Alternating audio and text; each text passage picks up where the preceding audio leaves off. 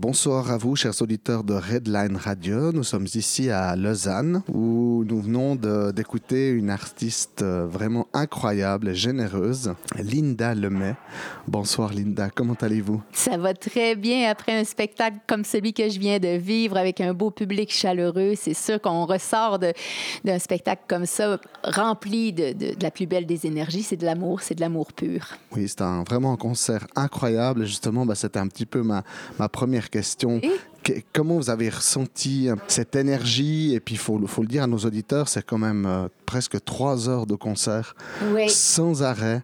Euh, même pas une goutte d'eau pendant le concert. J'ai été assez abasourdi de, de, oh non, mais il faut que ça roule. Quand on arrive avec un concert d'une longueur pareille, il faut être sûr qu'on évite justement les longueurs pendant le spectacle, ce qui n'est pas toujours facile parce qu'il y a beaucoup, beaucoup d'improvisation dans ce, spectacle-ci. Heureusement que j'ai des musiciens exceptionnels qui, qui, plongent dans le vide avec moi, qui se laissent euh, porter par l'émotion du moment et qui sont bourrés de talent. Donc, euh, il m'écoute et il devine là où est-ce que je m'en vais au niveau des mélodies, des accords et tout ça. Puis on y va prudemment, mais on donne tout ce qu'on a de plus beau à l'intérieur. On sait que c'est pas parfait quand on improvise, mais c'est vrai et on est dans le moment présent. Alors c'est extraordinaire l'échange euh, que j'ai avec le, public.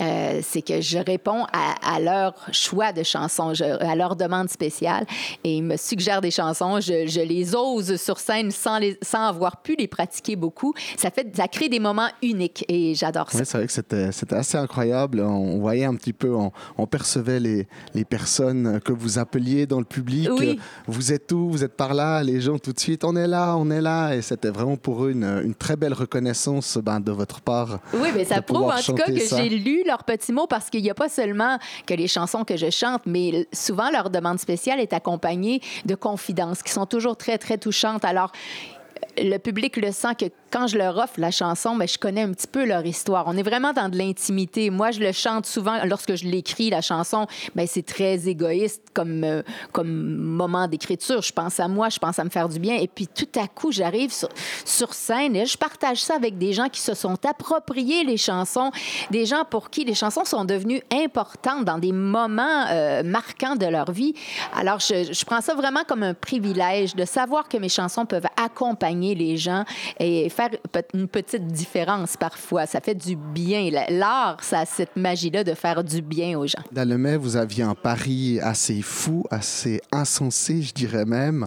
11 albums sortis entre novembre 2020 et le dernier, le tout dernier, qui est sorti le 10 novembre 2023. Paris réussi Expliquez-nous un petit peu euh, cette démarche incroyable. C'est complètement fou, ce défi-là que je me suis lancé. Je voulais sortir 11 albums de 11 chansons à l'intérieur de 1111 jours, aborder 11 thématiques de base, dont la fin de vie, le deuil, qui étaient des thèmes importants que je voulais aborder dans ce, dans, dans ce gros projet-là.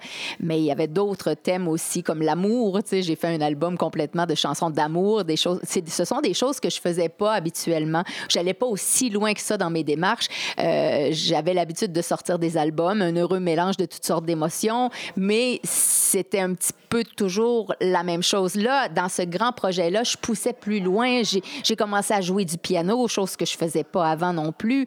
Euh, donc, il y avait beaucoup de choses que j'osais. Puis, j'avais, je ressentais comme une urgence de tout faire tout de suite parce que je sais pas ce que demain me réserve. Peut-être parce que ça suivait le, le décès de mon papa.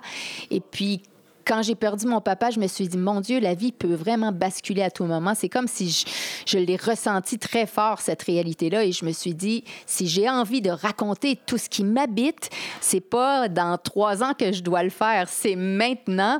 Alors, je me suis lancé ce défi-là. Je l'ai fait. Je pense que j'étais accompagnée par mon père, ça se peut pas. Parce que ça tient du miracle d'arriver à faire tout ça sans bâcler, il faut dire, parce que ce sont quand même des arrangements alléchés et tout ça. Donc, il y a eu beaucoup, beaucoup de travail presque du 24 heures sur 24, très peu de sommeil, mais beaucoup d'inspiration. Donc, j'allais puiser mon, mon, énergie euh, dans cette création-là. J'allais puiser ça euh, ailleurs, dans, dans, dans, mes collaborations avec les musiciens avec qui j'ai travaillé, tout ça. C'est là que je me nourrissais. Il faut juste rappeler à nos auditeurs que vous le disiez sur scène avant, c'est chaque album, ces 11 albums contiennent 11 chansons. Oui. Donc, effectivement, on peut bien se rendre compte que c'est pas du tout du travail bâclé. Et voilà, non, c'est ça. C'est beaucoup, beaucoup de choses qui m'habitaient, de choses que je voulais partager avec le public, puis que je, voulais les mettre au monde, ces chansons-là, en sachant très bien que les gens peuvent pas accueillir dans leur vie 121 chansons comme ça, puis, puis euh, les écouter sans arrêt,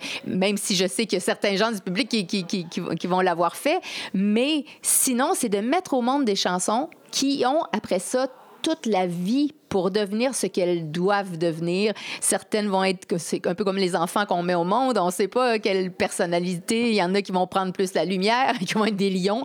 Il y en a d'autres qui vont être des balances, qui vont être plus euh, des, personnes plus discrètes.